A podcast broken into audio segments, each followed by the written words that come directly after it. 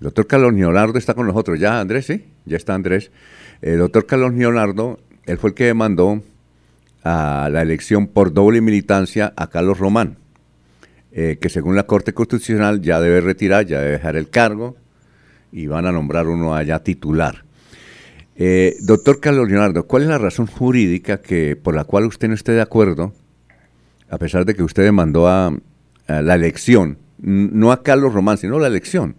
Por doble militancia, ¿por qué no está de acuerdo ahora con lo que decidió la Corte Constitucional de retirarlo del cargo?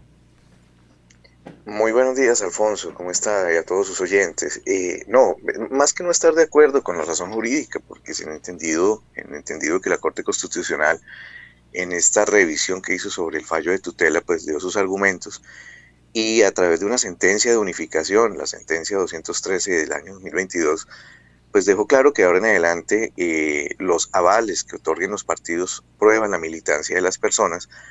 Digamos que no comparto es que la Corte no analizó en contexto la realidad social o sociológica, digámoslo, de, la población. El municipio de Girón ha sido bastante golpeado eh, recientemente por unas eh, malas administraciones, sobre todo en sentido financiero, municipio de Girón hoy tiene una realidad muy, muy difícil acerca de sus finanzas y pues de alguna u otra manera hay que reconocer que el doctor Carlos Alberto Román había logrado una unidad en todo eh, el, contexto, pues tratando que el municipio eh, surgiera y saliera de esa problemática y logró la unión pues de prácticamente toda la población gironesa. Eh, entonces a veces es entendible las posiciones jurídicas pero la misma Corte Constitucional en diversas ocasiones ha dicho que los jueces no se pueden en sus providencias apartar del conocimiento de la realidad social que se vive.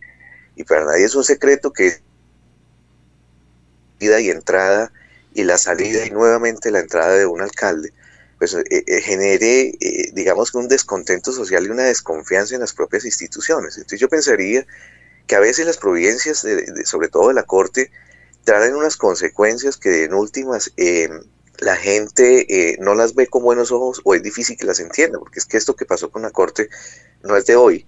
Recordemos que esta revisión realmente es del mes de junio, pero que eh, en, su derecho a la defensa, el, el, doctor Carlos Román había solicitado una aclaración a la sentencia de unificación. Lo que sucedió ayer simplemente fue que la Corte dijo que no era procedente, pero que de alguna u otra manera realmente, Alfonso, si bien es cierto la acción electoral que culminó el 20 de diciembre, el 3 de diciembre, perdón, del año 2020, eh, se había surtido, había generado otra, otra, otra elección atípica el 20 de junio del año pasado, pues también es cierto que con el ingreso del doctor Carlos Román nuevamente a través del fallo de tutela, que pues para muchos se compartió y para otros no, pues hoy en día, digamos, la Corte genera o propicia una realidad eh, eh, social distinta. Y entonces, la verdad, eh, no comparto, digamos, que a veces las posturas, que si bien es cierto, pueden ser jurídicas, pues traen unas consecuencias. Eso es lo que no, lo, que no comparto, Alfonso. Del resto, creo que toda la comunidad gironesa conoce la situación. Una demanda interpuesta porque el señor Carlos Román en su momento eh, apoyó públicamente a la candidata Ángela Hernández y también, pues, estando en su obligación de apoyar en ese momento a Leonidas Gómez, sabiendo que pues, el Partido Verde que lo avaló tenía eh, el deber de apoyar a, Leonidas Gómez. Sin embargo, eh, siempre ellos tuvieron la teoría de que los partidos políticos eh, conformaban una coalición, lo cual le permitía a él obrar con, con mayor holgura. Y realmente se sentó una jurisprudencia al respecto en el sentido de que no, que quien otorga el aval principal eh, es prueba precisamente de su militancia. Entonces, eso sentó jurisprudencia en el Consejo de Estado en la sección quinta, que luego por vía de tutela la sección eh, tercera, eh, digamos que, que, termina o culmina esa teoría y por eso es que la revisión, o sea, la revisión de parte de la Corte Constitucional, porque la sección tercera modifica, cambia o soslaya lo que ya la, sección quinta había sentado como jurisprudencia. Esa es la razón de la revisión y lo que hace la sentencia de unificación es eso, decir que de ahora en adelante los avales prueban la militancia de las personas. Lamentablemente, sí, yo entiendo que esto trae unas consecuencias sociales y, repito, pues hoy no comparto esa posición de la Corte, a pesar de que jurídicamente, pues eh, la teoría que nosotros ya habíamos planteado había sido acogida pero consideraría, consideraría que la decisión de la sección quinta en su momento bastaba y era suficiente. Pero como la sección tercera en su momento ordenó una sentencia de reemplazo, pues evidentemente hoy estábamos frente a una nueva luz que genera una confusión, eh, eh, digamos, muy, muy compleja y que la gente pues fácilmente no la asimila.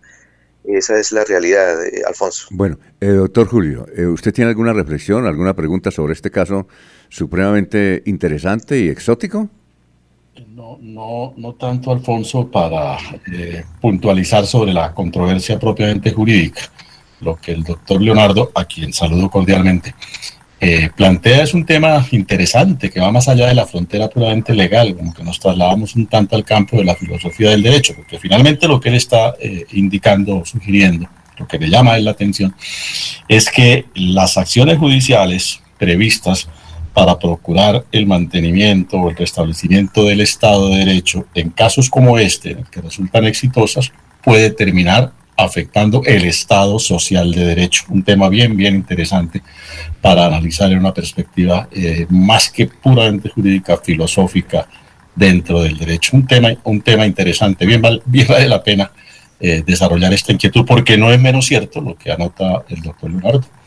Eh, se, se, producen traumas, Girón ha sido desafortunada en esta ocasión con tanto incidente, con tanta circunstancia electoral, eh, que, va a terminar afectando el, el periodo del, del, alcalde, pues porque eso ha traducido inestabilidad e inseguridad. Bueno, perfecto. ¿Alguien quiere preguntar, Jorge o Laurencio?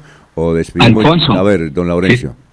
Eh, al abogado Carlos, eh, pues mm, hoy también tiene otro motivo muy especial, el gran amigo Tiberio Villarreal Ramos, para que lo felicite y le mande el desayuno a don Tiberio. No, pero es decir, eh, señor abogado, está arrepentido de haber culminado ese proceso así, afectando obviamente la parte administrativa política de Girón, porque lo que al final usted dice o debe es eso, que hay una serie de daños para la comunidad de Girón Constitución. Ahora que viene un encargado, no se sabe más qué vaya a ocurrir durante estos próximos días, pero la afectación es para la comunidad, para el programa de gobierno, para el desarrollo de Girón. No, no, realmente no. El, programa, el plan de desarrollo se tiene que culminar eh, con base en lo planteado por, el doctor Román. O sea, no, eso no cambia. Se tiene que culminar eh, y adelantar y ya no en este momento no va a haber una elección y por esa razón, pues obviamente, digamos, el plan de desarrollo que planteó el alcalde, el doctor Román en su momento, es el que se tiene que continuar. Realmente no, no afectaría esa, esa, esa situación. Lo, complejo es esto, es, es, esa inestabilidad, esa inseguridad que, que se suscitó y que bien lo acota su, su compañero, el doctor Julio, eh, pues realmente sí, más que el Estado de Derecho, es el Estado Social de Derecho el que en este momento se ve un poquito eh, afectado pues, por, una decisión. Pues lamentablemente las cosas han cogido su rumbo y, pues bueno, eh, espero, eh, es difícil de comprender y por eso Alfonso, digamos que hay que entender que esta no fue una situación o una posición personal, sino jurídica en su momento. Sí, claro. Pero bueno, lo, lo cierto es que aquí hay que proceder conforme las reglas de la Constitución Nacional indican en el artículo 314 pues, nos dicen que ahora lo que sigue es que simplemente el señor gobernador eh, solicite a los partidos que avalaron al, doctor Román para que presenten una terna de candidatos de los cuales se escogerá uno para que culmine el periodo. esa es la situación y es la realidad que tenemos. Se especula que vuelve la señora Julia. Ustedes saben que eso no es cierto. Ella no hizo parte ni de la demanda de nulidad electoral ni de la acción de tutela. La Corte Constitucional le dijo que su acto administrativo de de declaratoria de elección decayó y evidentemente ella no tiene ningún, eh, ningún, ningún, derecho en este momento. Tendría que reclamarlo a través de otras acciones judiciales, pero no soy yo quien lo indique qué caminos tiene. Lo cierto es que ayer se especulaba mucho de que ella volvía, que la providencia decía, y no es cierto, ayer la providencia no dijo nada, simplemente dijo que era improcedente eh, la, la, la, la, aclaración que se había solicitado, pero la sentencia de notificación 203 es pública, todos la conocen, y pues en esa sentencia lo que dijo la Corte no. Sí. Su acto de, de, elección decayó y no hay absolutamente nada que hacer. A ver, y Laurencio, eh, toca que se comunique por otra línea porque sucedió... Ah, aló, la, Laurencio. Carlos, Laurencio, Carlos, Laurencio, Laurencio, toca que se comunique por otro lado porque es que no se escucha bien coloque sus audífonos y si quiere llame por teléfono porque es que su comunicación de Barbosa está muy deficiente. Oye, doctor Carlos, eh, el asunto es para poner de acuerdo ahora a los... Son como ocho partidos que avalaron esa candidatura. para, son ocho o más. ¿Cuántos fueron los partidos, doctor Carlos, que avalaron esa candidatura de Carlos? Sí, sí, fueron ocho partidos, pero pues realmente digamos que en el proceso de conformación del, de, de, la coalición, pues ahí establecieron sus reglas de juego internas. Evidentemente, pues a eso se, se ciñen. Eh, lo cierto es que tienen que ponerse de acuerdo dos bloques, los partidos mayoritarios y los partidos alternativos, cada uno para que proponga un nombre y el Partido Verde tiene el derecho a postular a una persona. eso, es algo pues ya interno, el fuero interno. Y eso sí va a ser, va a ser difícil, doctor Carlos, supremamente complejo eso. Yo no sé cómo van a hacer. Eh, Jorge, ¿tiene alguna inquietud? Sí, eh, para buenos días para el doctor, el abogado Carlos. Eh, entrando un poco en ese tema filosófico al que hace referencia el doctor Avellaneda, esto, cabría la posibilidad de iniciar un nuevo proceso donde la comunidad de, de Girón, que se vio afectada por ese fallo eh, judicial, por todo ese lío judicial que se presentó, haga precisamente reclamación por esa afectación social que, que le produjo? El, problema es que la última ratio, la última situación, lo último, el, eh, digamos que del máximo pronunciamiento que puede producir la Corte Constitucional, que es el órgano de cierre en esa materia en, Colombia, pues una sentencia de unificación. Y sobre eso pues no existe ninguna otra alternativa. Y, eh, o otra, otro paso a seguir. Mm, que realmente, a ver, eh, lo que pasa es que aquí entramos en, en una discusión que, que se vuelve muy compleja porque pues desafortunadamente pues el fallo fue en derecho, que traiga unas consecuencias eh, sociales es otra, pero, pero pues eh, digamos que, que, dos personas o dos bloques de personas tienen derecho a actuar. Por un lado la doctora Julia, supongo que recurrirá a la Comisión Interamericana de Derechos Humanos, o no sé, eh, pero pues, pues que aquí hay un fallo en derecho.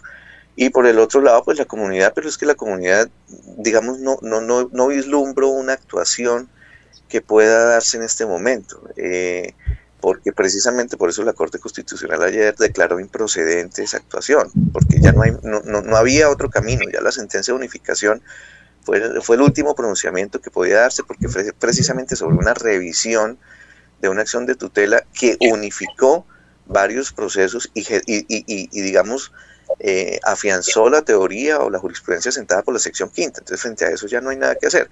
Mire que ahora lo difícil con la reforma política que pretendía hacer el gobierno nacional de quitar la doble militancia como una causal de, inhabilidad o una causal de nulidad, eh, pues, digamos, eh, generó gran controversia, porque la, reforma que se planteaba era que por una sola vez los partidos políticos eh, o los candidatos que representan un partido político pudieran migrar a otros sin necesidad de renuncia y que no fueran castigados.